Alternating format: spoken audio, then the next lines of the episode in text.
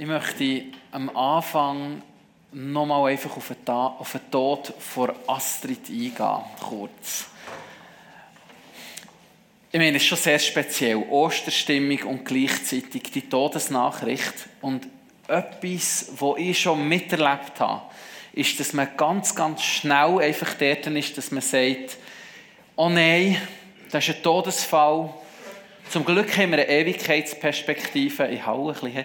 Zum Glück haben wir eine Ewigkeitsperspektive. Und dann kommt ja das schon gut. Und etwas, was mir mega, mega wichtig ist, ist, hey, wir müssen, auch wenn heute Ostern ist, müssen wir heute nicht einfach ein Smile aufsetzen. Die, die der Astrid und der Familie nach sich standen, wir dürfen trauern. Einer der kraftvollsten Versen, finde ich, oder der kürzeste Vers der Bibel, den ich ganz kraftvoll finde, sind nur zwei Wörter.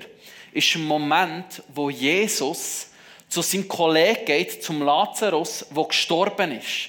Und Jesus geht her zu dem Lazarus, im Wissen, ich werde ihn jetzt auferwecken. Das wird jetzt ein riesen Freudefest geben. Er kommt her und er sieht, wie die Menschen dort am Trauern sind. Und etwas in ihm Inneren du erschüttert. Und es zwei Wörter. Jesus weinte. Obwohl Jesus gewusst hat, wie die Zukunft aussieht, hat er doch gerannt über das, was der Tod vom Lazarus angerichtet hat. Und wenn Jesus hat dürfen trauern, dann dürfen wir das so.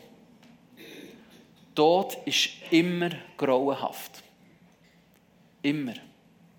Auch wenn du verstehst, am Ende der Zeit wird kommen für Astrid, reißt der Tod doch jemand geliebt aus unserer Mitte raus. Nicht für das Tritt, für die ist es super chillig, die hat es jetzt äh, so gut wie niemals zuvor, da bin ich überzeugt. Aber für Freunde, Familie, für mir, die, weg, die zurückbleiben hier, der Tod ist einfach grauenhaft. Und das dürfen wir auch, das dürfen, dem dürfen wir auch Raum geben. Wir dürfen dieser Trauer um das Tritt auch Raum geben. Und um die Leute, die in letzter Zeit verstorben sind. Momentan haben wir ja als Kirche eine richtige ja, Zeit, wo, wo der Herr jemand nach dem anderen heimrufen ist. Und das, der Schmerz, dem dürfen wir Platz geben. Auch heute an Ostern. Das ist ein ganz wichtiges Anliegen.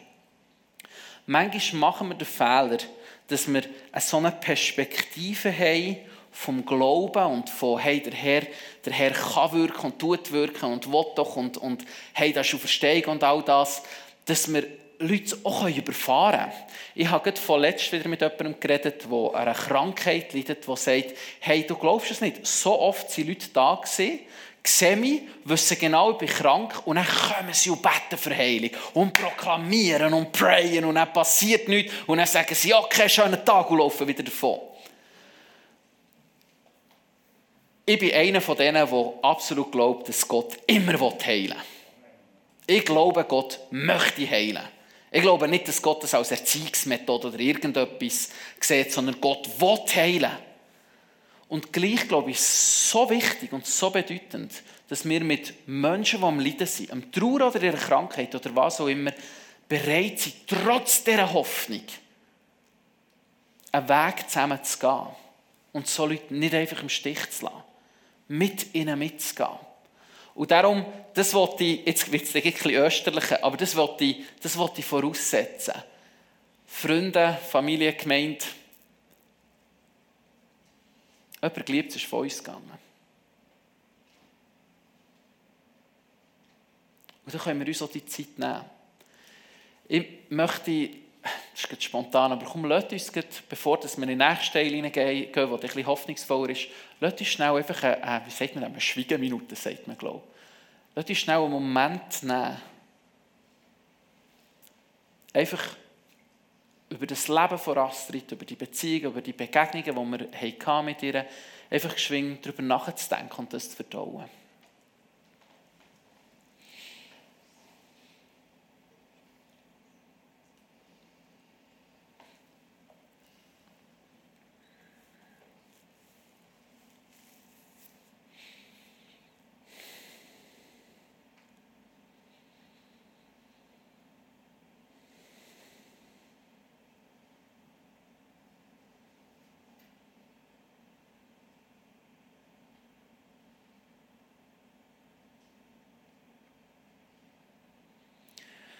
Und Jesus, du siehst den Schmerz, den Schock, den einige haben. Und ich danke dir, dass du in diesem Schmerz bei uns bist, Herr. Jesus, ich danke dir, dass du uns verstehst in dem Sinne. Dass du bist Mensch geworden und, und Schmerz kennst. Und in dem neben uns stehst als ein Tröster.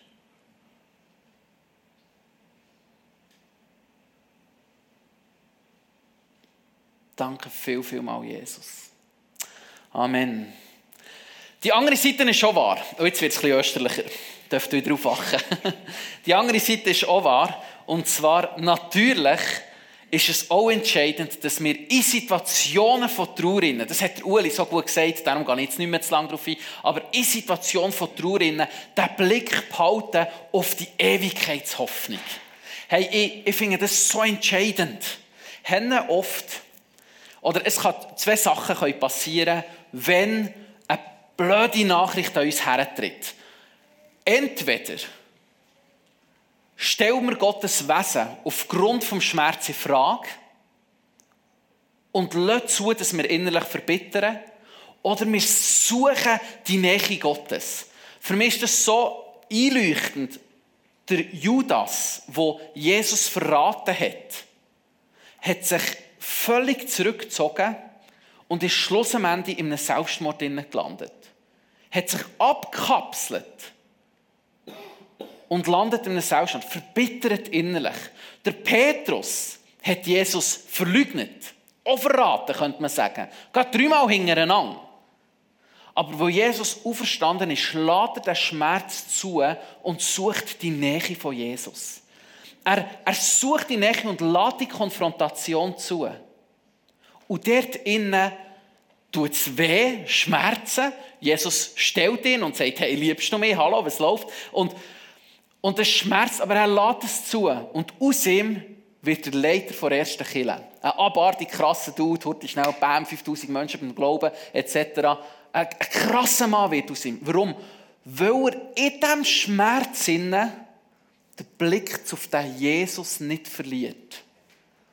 Und ich habe nicht gefragt, Sophie, ich weiß nicht, ob du da bist. Sophie, sie ist da. Hallo Sophie, ich hoffe, es ist okay für dich, jetzt das zu sagen. Sophie ist vor zwei Tagen zu mir gekommen, hat mich, hat mich begeistert.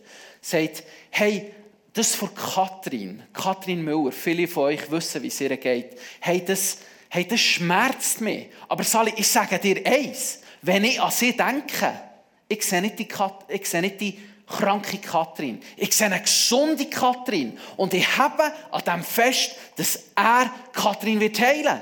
Sie hat letzte Woche, ist, glaube ich, gesehen, du kannst reinrufen, wenn ich falsch bin, hat sie einen Traum gehabt. Und sie erzählt mir und sagt, Sally war Familiengottesdienst, aber nicht du hast predigt. Kathrin ist oben gestanden und preached. Und ich dachte, komm on, was für ein Glaube. In diesem Schmerz von einer Kathrin, die am Leiden ist, behaltet Sophie den Glauben und die Ausrichtung und sagt, hey, und sie sagen euch eins, in dem Innen, ich weiss, wie Gottes Wesen ist. Er möchte eingreifen. Er möchte heilen. Und klar, ich meine, bei einer Astrid, Gott kann so jetzt noch von den Tod auferwecken, aber wahrscheinlicher ist, dass das einfach mal wird passieren. Und in dem Innen, in dem Trauer, nicht zu verbittern und die Ausrichtung zu behalten mit dem Wissen, hey, Ostern heisst, der Tod ist besiegt.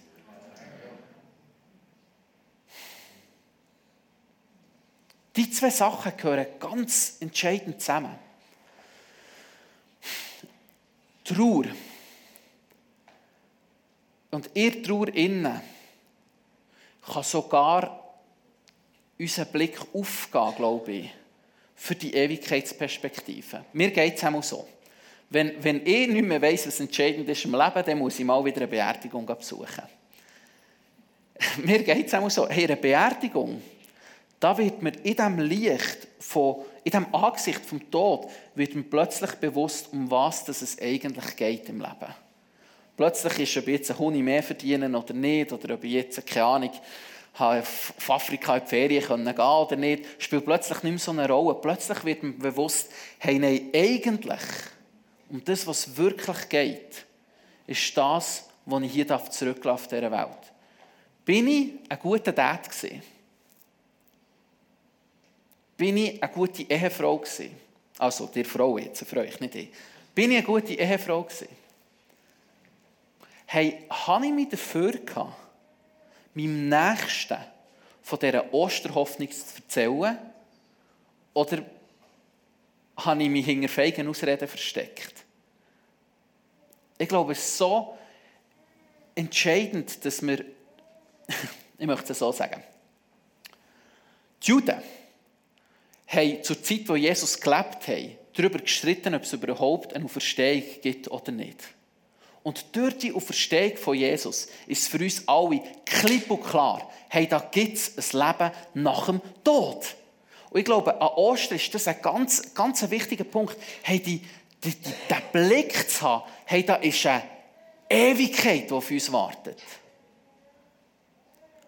Und das stellt einfach alles in unserem Leben, glaube ich, unter ein anderes Licht.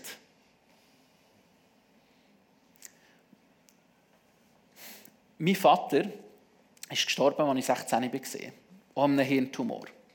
Krebs ist scheiße. Wirklich scheiße. Ich kann mich, kann mich gut noch erinnern, das war eine Phase von extremer Trauer in mir. Es war eine Phase ja, von Verlust. Und gleichzeitig habe ich mich so gedreht gefühlt, wo ich gewusst habe, hey, das ist der Blick für die Ewigkeit, das kommt gut. Wo mein Grossi gestorben ist, bin ich am Sonntag vorher zu ihr gegangen und habe ihr ganz klar noch einmal erzählt, was Jesus, wie, wie das, äh, ja, das Evangelium erzählt. Ganz klar noch einmal. Und sie hat mir dann ganz klar noch einmal gesagt, Sally, es dir schon oft gesagt, ich sage es dir noch einmal, wenn ich sterbe und es da oben irgendjemand gibt, ich komme mit dem schon klar. Ich sage Grossi, nein, wirst du nicht kommen. Drei Tage später ist, glaube ich, sie gestorben.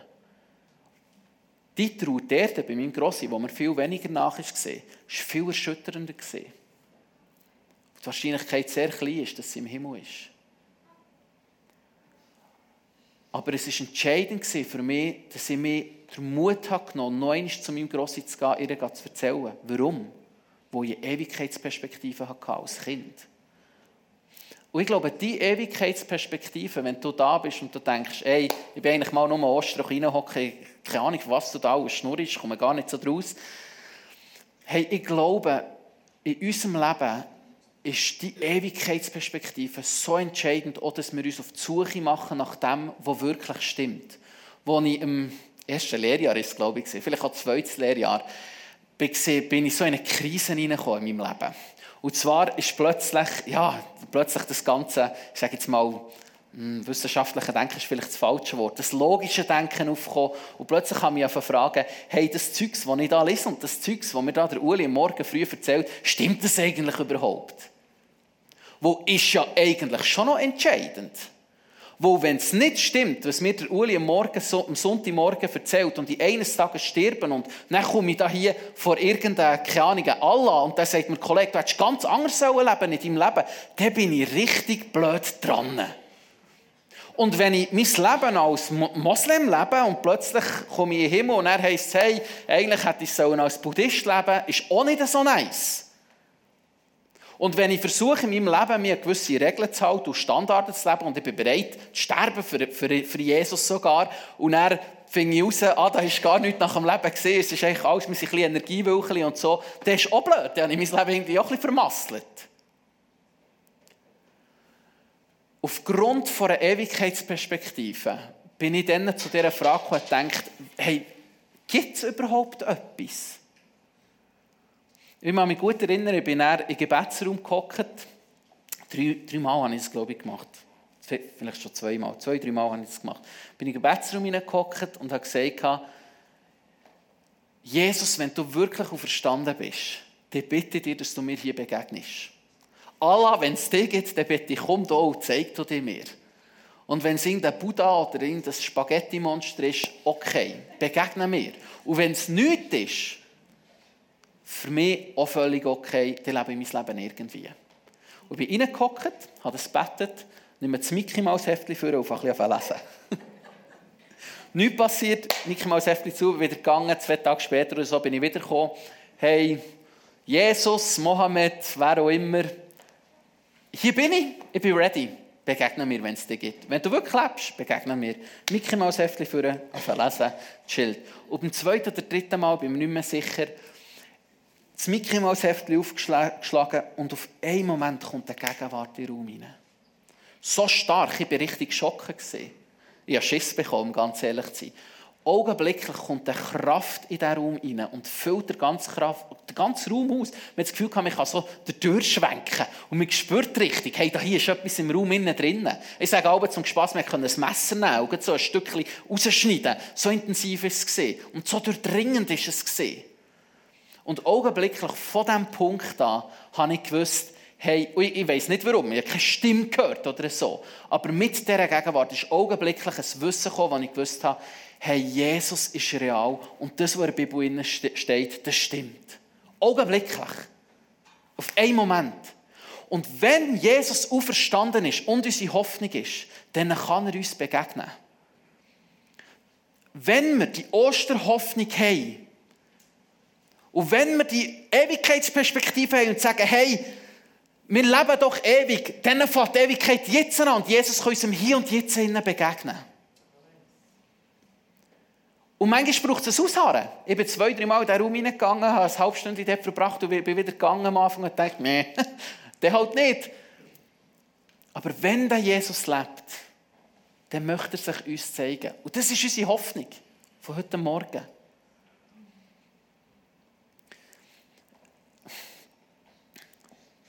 Einige finden, das ist gefährlich, so etwas zu predigen, weil man Unglauben durch das schaffen kann wir sollten uns doch einfach in der Bibel festhalten. Da drinnen steht ja alles, was wir brauchen. Ich glaube, ich glaube, das stimmt nicht.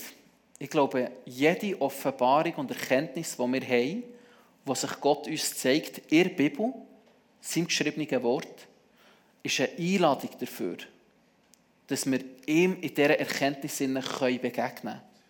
Wenn wir erleben, oder wenn wir lesen, hey, Gott ist gut und liebend, dann glaube ich, ist das eine Einladung, Gottes Gegenwart auf diese Art und Weise zu erleben. Seine Güte kennenzulernen.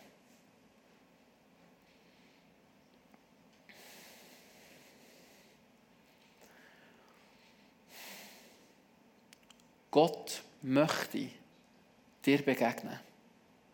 Nicht nur einmalig, sondern immer wieder. Gott möchte uns begegnen. Und egal, ob wir trauern oder nicht, daran festzuhalten, ist entscheidend. Ihn noch zu begegnen als ein Tröster. Ich möchte noch einen Schritt weiter gehen. Es ist schon interessant, wie oft das Schmerz und Freude der Bibel ganz nach zusammenlegen. Ich finde es, finde es spannend.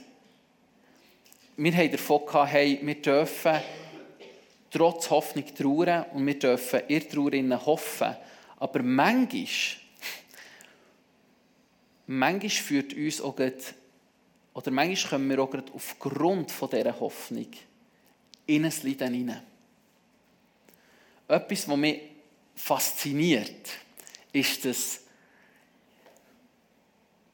aufgrund von Liebe gehen wir manchmal oder sehen wir in der Bibel, dass man Opfer eingehen kann. Und durch das Opfer kann neues Leben entstehen. Wir sehen das im Karfreitag. Jesus geht aufgrund von Liebe an das Kreuz und er leidet Unglaubliches. Und aufgrund von diesem Leiden kann neues Leben entstehen. Wir sehen das zum Beispiel vor zwei Wochen, ähm, eineinhalb Wochen oder so, habe ich Leute kennenlernen, die im verfolgten die in einem Land leben, wo das Christentum verfolgt wird. Sie sind bereit, rauszustehen für Jesus und zu sagen, hey, und ich glaube im Fall, dass er tatsächlich lebt. Dort das haben andere Menschen die Chance, zum geistlichen Leben zu finden. Sie aber leiden und gehen mit dem das Risiko ein, dass sie sterben könnten bei natürlicher Geburt, sind wir ja schwanger, gell? bei natürlicher Geburt, das genau Gleiche. Da ist eine Mami bereit, ein gewisses Leiden einzugehen. Und durch das Leiden durch kann neues Leben entstehen.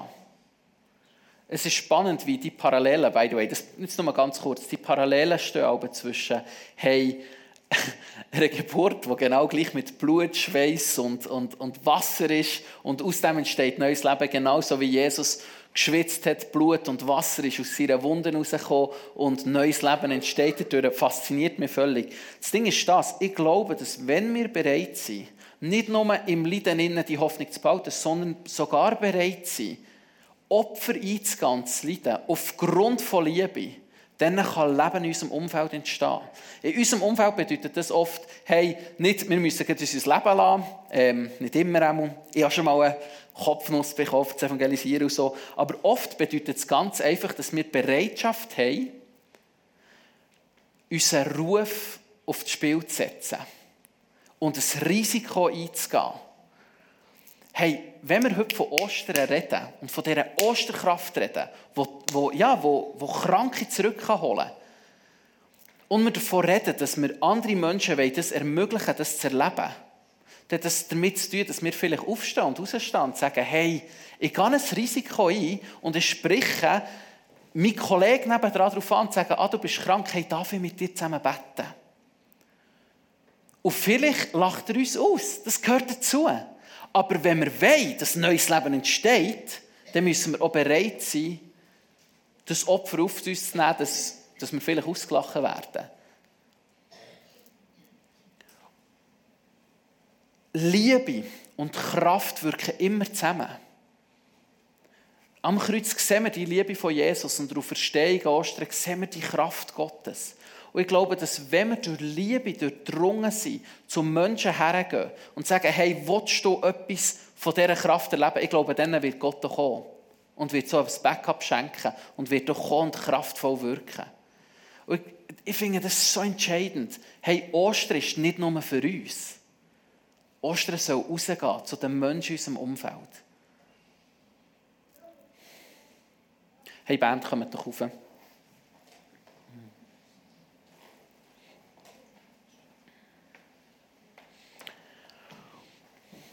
Wir gehen jetzt nochmal in einen Song rein. Und ich möchte euch bewusst jetzt noch schnell zwei, drei Minuten einfach Zeit geben, wo, wir uns Folgendes fragen können. Hey, wo in meinem Umfeld könnte ich ein Risiko eingehen, selbst wenn es mir etwas kostet, um die Kraft Gottes anderen, menschlichen, anderen Menschen in unserem Umfeld näher zu bringen?